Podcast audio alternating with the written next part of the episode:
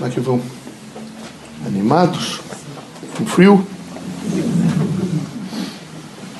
Veja, a estadia na Terra é, significa responsabilidades imensas.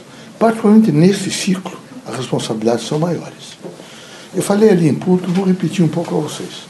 É preciso que cada um de vocês, cada um de per si, cada indivíduo na sua significação e na sua consciência de ser, né?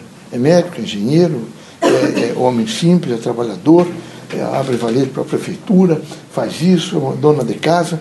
Cada um na sua composição, é preciso que os irmãos pensassem imediatamente: eu tenho uma missão de construir a humanidade.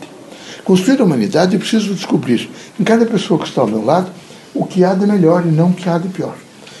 Do, dos centros espíritas, as casas evangélicas, católicas, todos, é uma preocupação imensa em destruir. Permanentemente. Aqui também. Eu vejo que vocês se associam, conversam com o outro, no sentido crítico de destruir. O que é uma lástima, efetivamente, o ser humano viver num processo contínuo de demolição.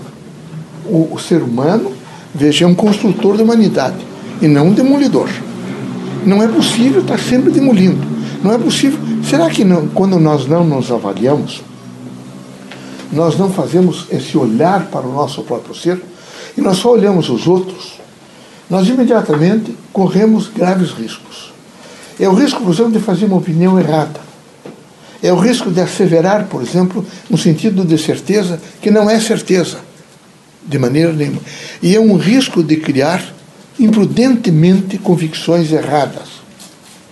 É necessário que os irmãos sejam muito fortes, para que os irmãos possam fazer no cotidiano dos irmãos o que há de melhor. É preciso fazer o que há de melhor. Vejam, meus amigos, as frentes de guerra na África entre grupos opostos é intensa. O perigo de guerra atômica é imediato, é grave em mãos, inclusive, de pessoas que vivem continuamente se provocando e dizendo, evidentemente, que vai acontecer alguma coisa. A, a situação, por exemplo, dos parlamentos no mundo, não é só no Brasil, é precário, no sentido, é precário em todos os lugares. Os, os aspectos de, de composições, evidentemente, de, de dar a cada um o que é seu, no sentido de justiça, em crise. A crise de governo, a crise sociais, a crise política, é o começo de um novo século e, consequentemente, de um novo milênio. São ideias novas. São indivíduos pontuais que hoje têm 16, 17 anos, ainda não estão produzindo para fazer as transformações, mas já estão produzindo mentalmente. Então, mentalmente, eles representam verdadeiras cadeias de transformações. Então, estão adentrando com seus pensamentos os bancos universitários. Estão ainda nesse momento não é, nas, nas, nas dimensões das periferias da cidade, que precisa mudar. Não é possível, por exemplo, que se continue não é, numa extrema pobreza uma parte do mundo e uma outra parte do mundo no sentido praticamente de administrar até mesmo não é, a pobreza para ganhar mais dinheiro. Não pode. É, qualquer pessoa de bom senso sabe que é preciso mais justiça social, que é preciso mais integração, que é preciso mais, nesse momento, responsabilidade, é que é preciso mais doação, que as pessoas precisam ser mais solidárias. Então é preciso um sentido de solidariedade. Eu avalio os irmãos e digo aos irmãos o seguinte: era preciso que cada um, na sua dimensão de perfil de si mesmo, se avaliasse, mas como eu sou crítico dos outros, como eu sou uma pessoa precária, sou debochado, eu estou sempre achando que eu faria melhor. Eu sou, eu sou esses indivíduos que são candidatos a tudo. São candidatos a todas as coisas, porque eles sempre se acham incompetentes com dimensões de fazer o melhor. E esses são precários, meus amigos. É como se eles estivessem ali na, na rua 15, em cima de uma, de uma, uma prancha, de, um, de uma cadeira, e assim, olhem para mim, eu sou o melhor. Os homens bons, meus amigos, são silenciosamente bons e constroem silenciosamente. Eles não ficam a anunciar, nem vão para meios televisivos, nem vão para, nesse momento, para jornais, nem ficam se expondo, porque eles não têm necessidade de aplausos. Vocês nunca esqueçam que as mãos que aplaudem são as mãos que apedrejam. Sempre foi assim. Ao longo da história, sempre foi assim. Então é preciso, antes de mais nada, ter um autocontrole cada um na sua administração pessoal, deve rapidamente voltar-se a si mesmo e perguntar: quais são os meus objetivos? Eu tenho coragem para fazer um processo associativo de objetivos? Não é? Eu tenho coragem. Hoje é uma neuro, associação que a gente chama, em medicina. Os Estados Unidos têm trabalhado, a Argentina está trabalhando um pouco, outros países. É uma neuro dizer assim: o que é que você quer? Quais são os seus objetivos? Então pense um pouco os seus objetivos para fazer uma programação de interna para externa. Você terá que fazer, você tem que materializar internamente todos, todos os sistemas celulares seu é inteligente, é vivo. Os neurônios são extraordinários.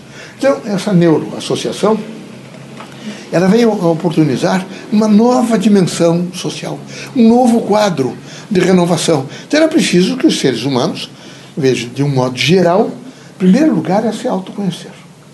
Vocês todos devem fazer o esforço de autoconhecer. É duro, meus amigos, se autoconhecer. É duro porque vocês vão voltar um pouco para trás e dizer como eu sou medíocre. Como eu tenho uma preocupação imensa em mexer não é, em lixo da casa alheia. Como eu tenho grandes, grandes, pra, grande prazer em assoalhar em praça pública, vejo os erros dos outros e acobertar os meus. Porque todas as vezes que vocês estiverem apontando para alguém, Deus foi extraordinário. Quando vocês fazem isto, a outra parte da mão de vocês está para cá. Tome cuidado. O que você diz que é errado, 50% é seu. Então é necessário ter um senso crítico apurado. Veja, conotar esse senso crítico no sentido, eu quero ser alguém que ajuda a evolução. Eu não posso ser infantil, eu não posso ser pequeno, eu não posso me desgastar em coisas mínimas. Eu não posso continuamente. Que, mesmo alguns de vocês espíritas estão sempre se irritando. Qualquer diálogo com terceiros, eh, eh, ele fez isso para me agredir. Será que vocês já pensaram que vocês são seguidores de Jesus Cristo? Que recebeu todas as ofensas e não respondeu a nenhuma, porque não responder é construir. É fazer com que o, o agressor, nesse momento, imediatamente faça uma, uma consciência do que ele está sendo não é, desonesto com ele mesmo. Então era preciso que vocês não, não fossem criaturas extremamente melindrosas. Os espiritistas não podem ser melindrosos. Vocês têm que estar com, bra... com as mangas arregaçadas para adentrar numa massa humana pobre. Pobre. Pobre cultural, pobre social, fome, angústia, miséria, abandono, falta de. não tem nada. Então não é possível que as pessoas fiquem preocupadas quando vocês teriam condições de fazer o melhor. Mas eu não tenho faz, faz com pensamento, faz com palavras. Procura se controlar imediatamente. Tem uma vontade de falar mal dos outros. Eu vou me controlar. Por que, que eu vou falar mal? E o pior é que eu percebo que alguns, vejo entre vocês, se vocês observarem um pouco, vocês se associam exatamente àqueles que têm a mesma semelhança.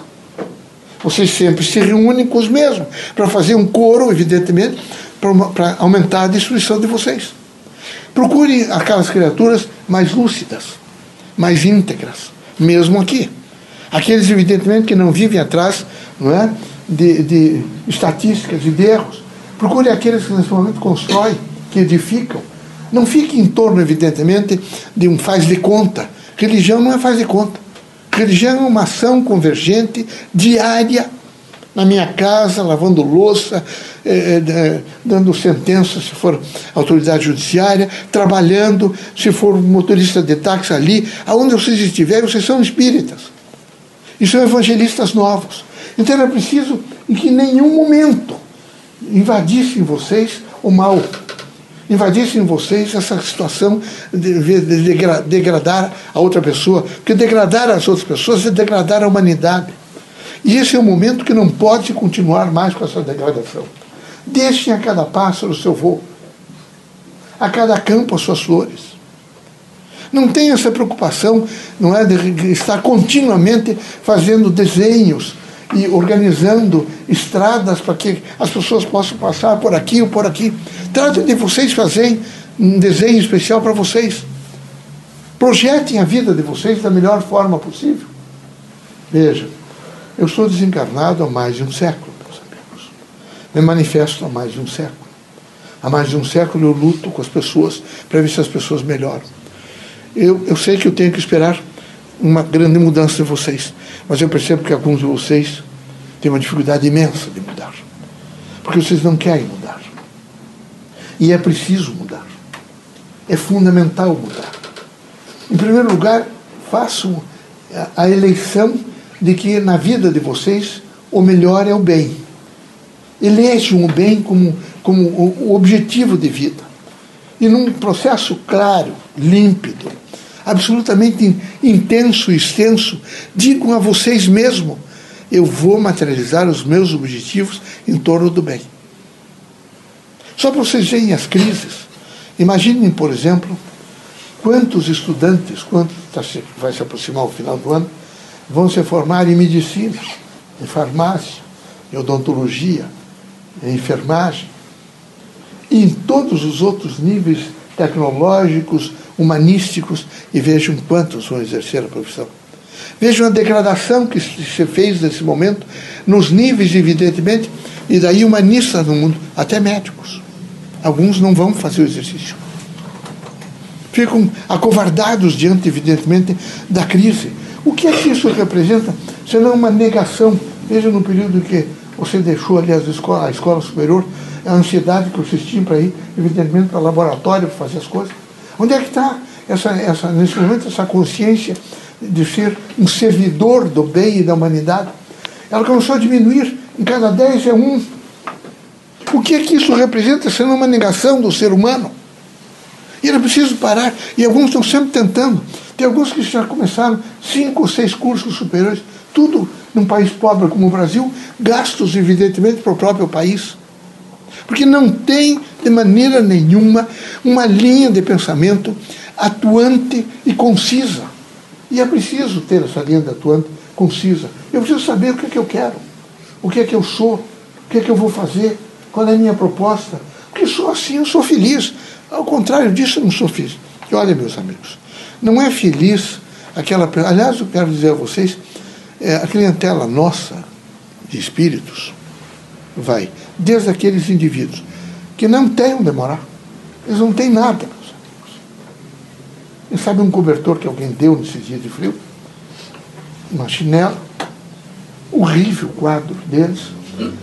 Aí a classe média na classe média baixa, média, alta, as elites, aonde eu ainda encontro um pouco de felicidade? Na favela. Eu sei que é lá para vocês. Eu sei que vocês vão ficar preocupados. Mas eu tenho que dizer isso para vocês. Eles têm coragem de receber uma pera. São quatro em casa e dividir com parcimônia um pedaço para cada um.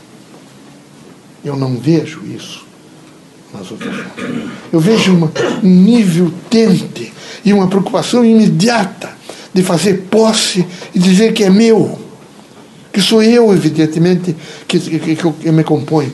Vão se iludir, meus amigos. Alguns de vocês já têm mais de 50 anos. Quantos anos mais terão na Terra? Vão viver eh, sem continuar a não aprender? Aqui eu já disse a vocês e vou repetir: perder às vezes é ganhar. Vocês precisam perder para ganhar, porque a dor, evidentemente, que é uma sensação tal que ninguém quer voltar a senti-la, faz com que vocês imediatamente percebam que precisa mudar. Portanto, eu não posso deixar de dizer a vocês que no espírita não pode faltar a coragem, o ânimo forte, o sentido da esperança, o sentido da fraternidade. E isso representa o Evangelho de Cristo. A casa do espírita é uma oficina do Evangelho. A vida do espírita é aquele peregrinar. Quando alguém o acompanhou na sua peregrinação, evidentemente, na Palestina, nos outros locais, difícil.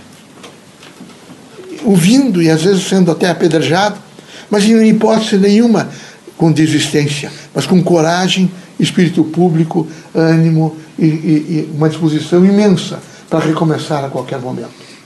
Deus é amor, é fraternidade, é luz, é esperança.